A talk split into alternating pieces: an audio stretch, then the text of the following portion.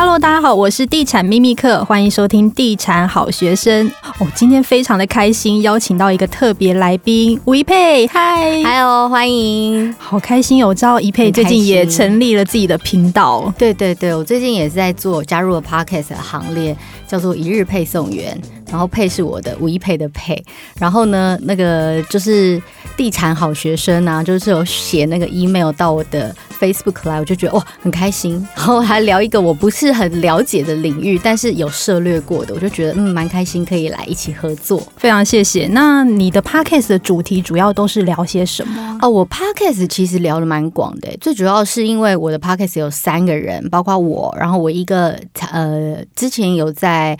呃，日本长期工作经验的朋友，另外还有一个是完完全全是日本人，所以我们常常会在聊台湾跟日本人的想法，或者是说大家很常去日本玩，不知道日本的一些冷知识，反正就是会有知识一些知识性的层面在里面，然后不会只是闲聊而已，所以就是让很多喜欢日本文化的朋友，想要学一些简单日文的，都可以听我们的频道。很有趣，因为现在没办法去日本，但是可以听一些日本的文化，蛮有趣的。可是听一听会觉得很脚痒，就会觉得心里好痒，好想好想出国，对不对？真的好想出国，真想真的希望那个疫情赶快结束。对，真的真的。对，只是做 Podcast 我觉得还蛮辛苦的。你最近的感想？其实我觉得是辛苦的，而且。呃，我平常又不是一个完完全全的 podcaster，所以呢，就是要用额外的时间来做这件事，然后要想主题啊，然后呢，要呃看一下最新 流行的东西，还有时事之类的。我觉得。一周一更对我来说已经很紧绷了，我现在很努力的要想要做一周两更，就觉得说啊，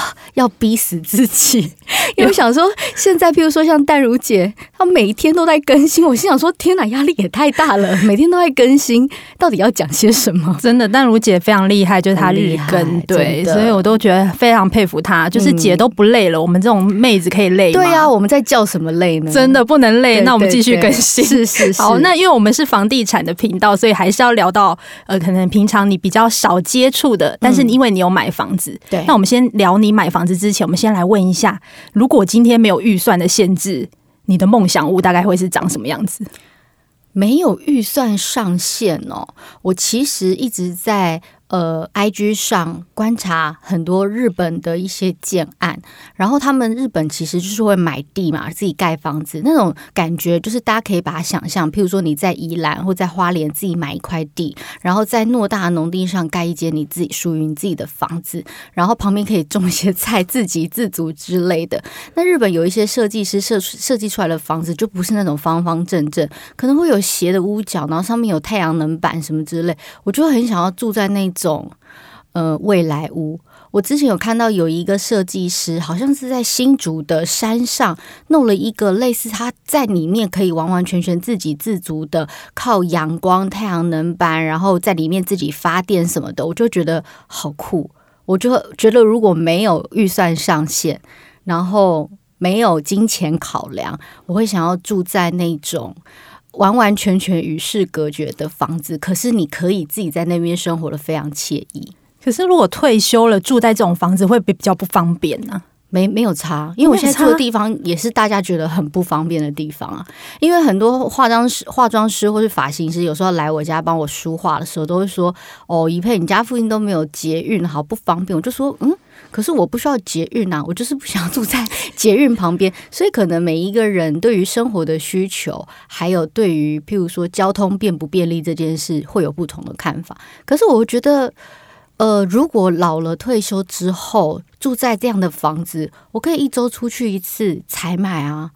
你是宅女，我是宅女，我不是那，我是一个很难约出去的人，而且我以前从从来不觉得。我人生有可能有一天会变成宅女，直到我买了房子之后，我才觉得不是你这个今天能不能当宅男宅女，而是你没有住到一间，或是你没有真心呃安然的待在一个环境里，你觉得很舒适。因为现在家里比哪里各地方都还要舒服，所有的功能什么的都很齐全，所以我回到家之后，我就不想要再出去。我几乎很少就是踏进家门之后，然后有人问我说：“哎，怡佩要不要出来？”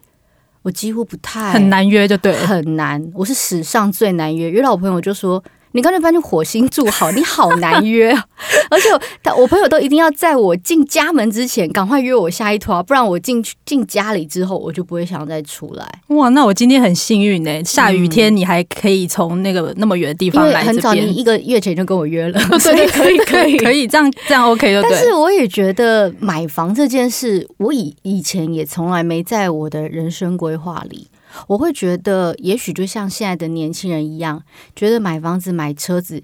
如果这个两个来选，一定是车子为优先考量，因为车子稍微拼一下，你可能还可以买。你梦想中的，譬如说跑车之类，可是房子的单价其实真的是太高。那如果你又很想要住在台北市的话，有些人会觉得我打拼一辈子也买不起。所以我那个时候其实也是这样，一开始也是这样的想法。所以我那时我其实是基隆人，然后我爸妈就是一直希望我住在基隆，没有房贷的压力，住家里又舒舒服服，每天当大小姐，茶来伸手，饭来张口，还不好？很不错啊。对啊，我妈就觉得说你这样子可以快速的。存钱，可是后来到我呃工作越来越多之后，我就觉得每天基隆台北通勤，有时候下班收工的时间很晚，回去开车的时候，我都觉得我一直在很想打瞌睡，我觉得很没很危险，所以我想说，诶，那不然我就搬来台北住好了。就我一开始在台北租了大概三四年的房子，我就觉得想要找到我心目中那种，因为我很想要干湿分离，就是我心目中。的房子的首选竟然是我希望租屋可以干湿分离。我第一次 听到，是不是很？这不是很多房子都有？对啊，基本的配备吧。是，可是问题是，可能你的你在条件需求下，你你又不想要找很旧的房子，然后你又下面希望有 BB 卡感应，因为我一个女生住嘛，又又担心有安全上的问题。然后我可能也许下班的时间比较晚，所以我就希望说，哦，房屋龄不要太旧，然后呢，可能里面的住户又不要太多，不要太复杂，然后我。又希望有一定的空间，至少要有十到十五平左右的空间，要又要干湿分离。呃，我后来我在台北市租了房子之后，才发现哇，台北市的租屋价钱要找到我心中的房子，租屋价至少都要三万起跳，我就觉得好好贵，好伤哦，好好贵。然后，但是那时候从来没想说想要买房子，也会觉得说哦，我这辈子应该不可能买房子，我就租租屋就好了，还可以存钱，多好。但是后来我的房约租约到期之后，我要换，你知道要找房子，就是你要找房子很困难。你就算即使是要找你想租的房子，要符合你心目中的干湿分离，又要干湿分离，对，然后又要感觉好像很干净，这件事情有点难。对，然后后来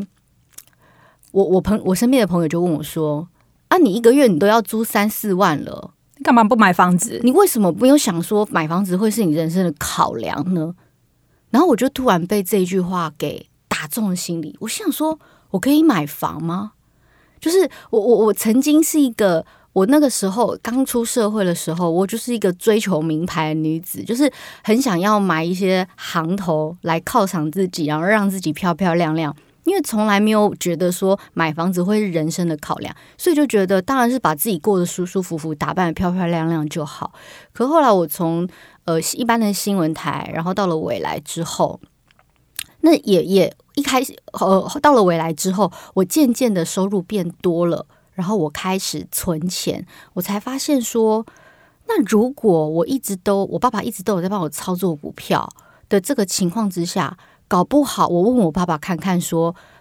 我有没有可能有一天是成为有壳瓜牛一族？然后我就问我爸，我爸说只要有努力，没有什么不可能的啊。因为你你你现在放了，因为后来我在未来的时期，我开始存存了钱。呃，我我觉得大家去试想，假设如果你已经是一个公司的小主管好了，假设你有六七万的薪水，假设哦。那我那个时候在未来的薪水大概加上外面的主持之类，大概七万多。然后呢，我一个月就是设定自己只能花一万块，因为那时候我没有房贷，没有车贷的压力嘛，我只只花一万块。那其他的钱存下来之后，然后我就把它拿去买，放在股票里面。那那时候我就跟我爸讲说，那如果是这样，我们是不是要来找这个投资的标的物？可能稍微心脏要稍微大颗一点，就是投报率比较好一些些的。因为毕竟我是为了想要存第一桶买房子的基金做打算，所以我觉得那是要去衡量。所以我觉得在那四年，我我很努力、很努力的四年的时间，就是我存到了。人生的第一桶可以买房子的金，就至少我我是譬如说，我想要买一千三到一千四的小套房好了。那你可能想说，哦，我房贷要贷八成，那也许我要准备个两百八十万左右的贷款。那你就要去试想说，我有没有办法可以存到两百八十万？可是我觉得人生很有趣。当你觉得你现在好像为了一个数字在负债的时候，你工作就会特别有劲。没错，当你觉得。对，当你觉得你身上没车贷又没房贷的时候，我所有的钱当然都拿来投资。住家里就住对啊，住家里呀、啊，当大爷，对啊，也不用当月光族多好。没错，所以我那时候就在想说，我到底有没有可能可以买房子的时候，我想我在想说，哎，原来我盯一下其实是有机会的。所以我就讲想说，嗯，那如果是这样的话，那我来拼拼看，我买房。对，所以是这我的我的思考逻辑是这样来，我才从一开始租房子，然后觉得在台北市租房子好贵。那如果我能够存到第一桶买房子的预备金，然后再来就缴房贷，那我其实是可以负担得起，可以负担得起。那我就来来努力看看，因为我觉得你要把自己设到一个比较高的标准。然后去挑战自己的极限。然后我我那时候买第一间房子的时候，也没跟爸爸，没跟家里拿钱，哇，就是都没有借一下那个吗？没有，我就是很努力的自己。因为后来我就到到了演艺圈啊，到演艺圈的时候，后来收入也比较好了，所以我当然觉得说我的起跑点，大家会觉得说哦，有点不公平啊，因为你在演艺圈，你的收入都会比一般人还要好，啊、对。但是我的意思是说。在那个时候还在当一般上班族的时候，其实我身边有蛮多的年轻人，现在也蛮会想的。他们自己原本的工作之外，可能会有兼差啊，或是什么的斜杠啊。斜杠啊，其实现在的年轻人真的有冲劲的还是蛮多的。你想想看，假设如果你在办公室一个月拿三万五到四万块的薪水，你再去斜个杠兼个差，你说一个月要拼到六万，其实是可以拼的。我觉得。嗯，如果说梦想这件事情你都不要去想，你也不要把自己设在一个很高标，那你就会觉得说哦，反正大家都买不起房子，那我就不要买房子，反正大家都一样，我就想我就要跟大家一样。我觉得也许大家的思考逻辑跟方式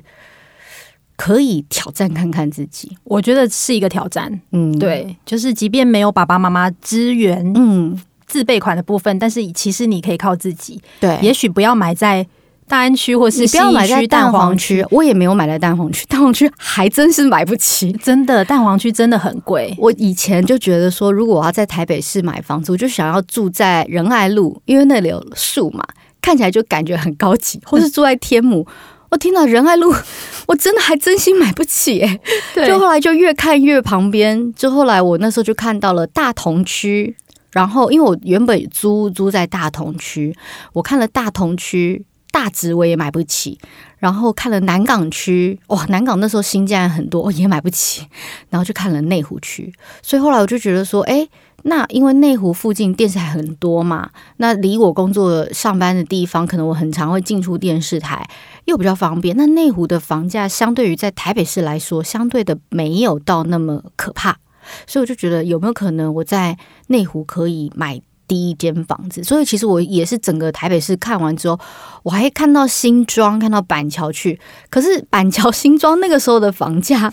也没有便宜耶，就是几年前买的。呃，我其实是三十五岁的时候买了人生的第一间房子，我现在已经第二间了。哇，你已经第二间了，所以我才 update 到你第一间，你已经到第二间，我已经买了第二间。等下来分享第二间房，就是我三十四月末快到三十五的时候，我存了钱，然后买了人生的第一间房子。第一间房子就买在内湖。然后那个时候的房价大概，嗯，现在是大概是五六年前的事情。那个时候的房价，我记得一平大概是内湖区一平七十一、七十。那时候就算是高价，其实是算高点咯，其实是算高点。可是因为我就很想买房子，那其他比较其他的区域，在那个时候的当下，大直区一平要八九十万。那你说在中正区或是大安区都要破百万，根本买不起。那大概买一间浴室的大小，对，没错，买一间干湿分离，然后住在里面。所以我就觉得，也许我自己衡量自己的范围，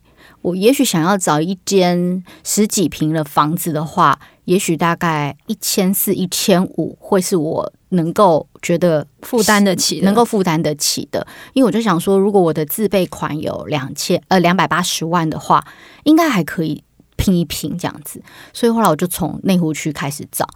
然后我也是看了真的非常多的房子，因为我觉得心目中会中你心的那房，尤其是我们女生，我们看房子很感性的，哦，我们就注重一种 feel，真的是 feel，有 feel 不对，那、就是、男生都看不懂，对，男生都看不懂。男生想说你们很冲动，看房子要理性，不能太感性。我觉得是要理性跟感性兼备，对，就是太理性也不好，嗯、太理性你就会挑上面。蛛丝马迹就是觉得挑，对啊，就是捡，就是那种挑鸡蛋里挑骨头。但是如果你有一些些感性，我觉得要相信自己的直觉。你你进去那个房子，你觉得是舒服的，然后呢是会让你觉得很安心的，大部分八九不离十。然后如果那当然条件范围是理性的嘛，你的那个条件范围你列出来的。如果跟你的心目中不会相差太远，那差不就会差不多。